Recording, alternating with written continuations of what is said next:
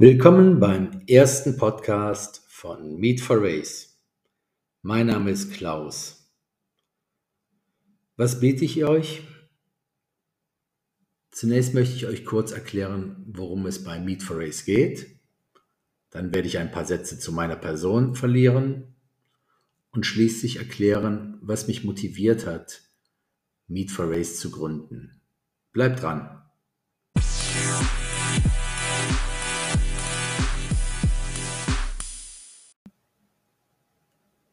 Was ist Meet for Race?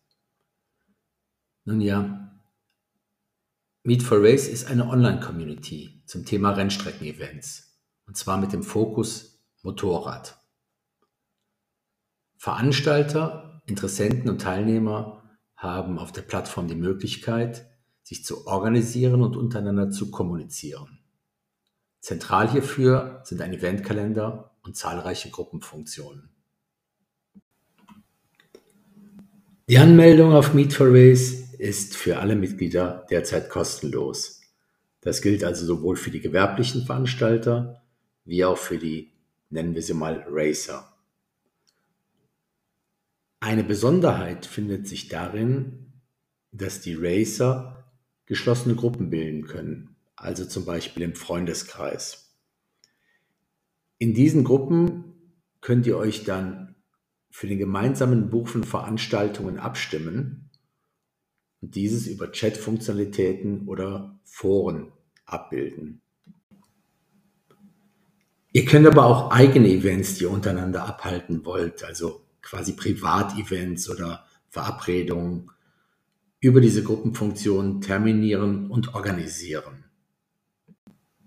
Im Gegensatz zu den gewerblichen Events bleiben eure Privat- in Gruppen organisierten Events dem öffentlichen Kalender vorenthalten.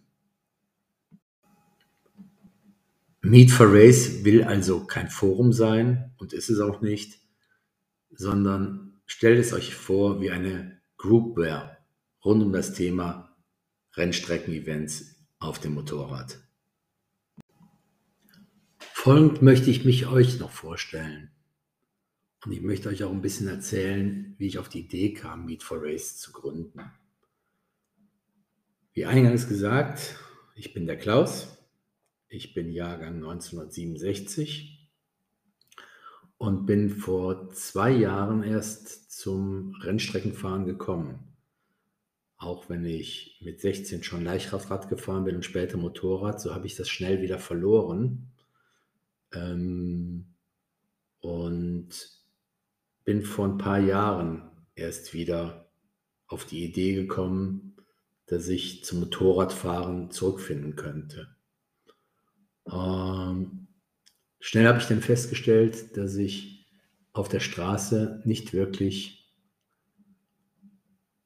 große Lust gehabt habe. Ich habe mich einfach nicht sicher gefühlt und durch einen Freund angespornt bin ich dann mit ihm zunächst nach Zolder gefahren, um mir das mal anzuschauen, was er dort auf der Rennstrecke veranstaltet.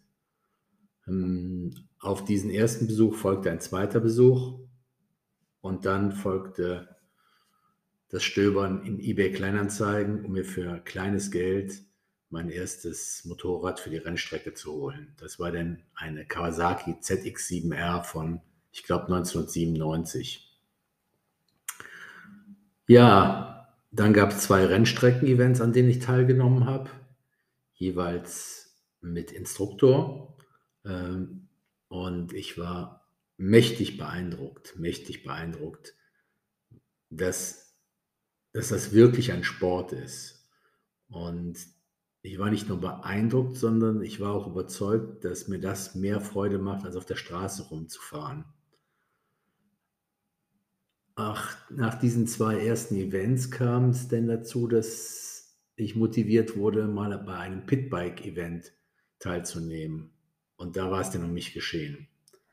Naja, im letzten Jahr, also meinem zweiten Jahr dann, äh, wechselte ich die Maschine, habe mir etwas moderneres geholt mit 600 Kubik und habe weitere Trainings besucht und bin auch zu freien Fahren äh, in Folge nach Zolder und dann mit Ted gefahren und bin da irgendwie hängen geblieben.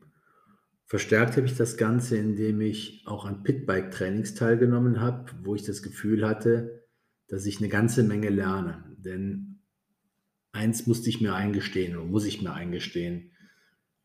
Hm, wenn du schon ein paar Jahre mehr auf Buckel hast und dann mit so einer Sache beginnst, dann, äh, dann läuft das alles nicht mehr ganz so easy, wie das in jungen Jahren war. Oder in noch jüngeren Jahren, besser gesagt. Naja, und wie das denn so ist, man erweitert seinen Bekannten- und Freundeskreis, man lernt Leute kennen und man verabredet sich. Und bei diesem Verabreden stellte ich dann schnell heraus, dass äh, es zwar da Möglichkeiten gibt, aber das, was ich mir bot, unter Zuhilfenahme dann von WhatsApp-Gruppen, von Facebook, von äh, Doodle und so weiter, ähm, das hatte für mich immer Lücken. Und da ich beruflich aus dem IT-Bereich komme, war es für mich naheliegend, einfach mal aus Spaß heraus ein Konzept zu entwickeln, wie so etwas digital aussehen könnte. Naja, und das Ergebnis heißt eben jetzt Meet for Race. Sprich, aus dem eigenen Anspruch heraus habe ich jetzt diese Plattform gegründet und baue sie auf in der Hoffnung, dass viele von euch diese Plattform schließlich auch als Mehrwert sehen, genauso wie ich es eben mir vorstellen kann. Den Podcast habe ich jetzt eingerichtet, um künftig halt auch mehr noch darüber zu erzählen, wie sich Meet for Race weiterentwickeln soll und vielleicht auch das ein oder andere Mal zusammen mit Gesprächspartnern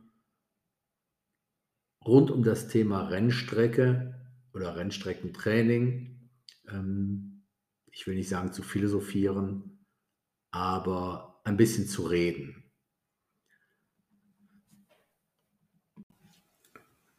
Und damit bin ich auch schon beim Ende angekommen.